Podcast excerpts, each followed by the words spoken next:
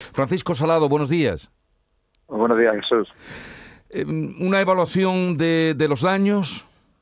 Bueno, no, eh, los ayuntamientos están elaborando un, una valoración de, de, de esos daños, eh, pero los daños son muy cuantiosos. Primero, eh, daños en servicios públicos, lo que es las playas, mobiliario, infraestructuras, eh, duchas, etcétera, etcétera.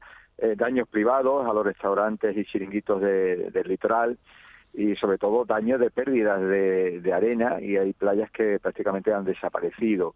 Así que se está elaborando todo eso con detalle, se enviará a la Dirección General de Costa para que sea declarado zona catastrófica. Aquí ha habido no solo daños cuantiosos, sino peligro también para infraestructuras eh, privadas y públicas, ¿no? Y sobre todo eh, me he quedado sorprendido en la visita que hice ayer a mi municipio, a Rincón de la Victoria, como el mar, eh, hay zonas que ha metido muchísima arena, muchísima arena en la zona de desagües de eh, aguas pluviales y de arroyos, ¿no? De ese entorno. Habrá sido eh, me imagino en todo en todo el litoral. Y evidentemente hay que hacer ahora un desarenado de toda esa zona urgente porque como ves pues está lloviendo afortunadamente en el litoral malagueño y si viene una avenida de agua no podría salir y se podría producir inundaciones en ese, en ese entorno de esos municipios.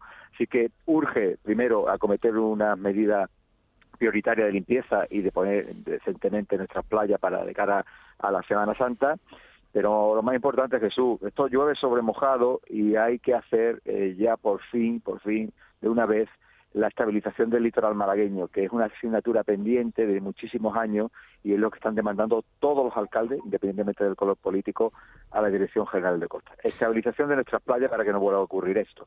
Pues a ver si hay suerte con ese eh, requerimiento que usted va a pedir una vez que se haga la valoración de los daños y sobre todo mm, que pueda, cuando llegue el buen tiempo, recuperarse la playa y los establecimientos que ahora se han visto con graves destrozos. Presidente de la Diputación, Francisco Salado, gracias por atendernos y lo dicho, suerte en sus reclamaciones. Muchísimas gracias, un fuerte abrazo. Adiós, buenos días.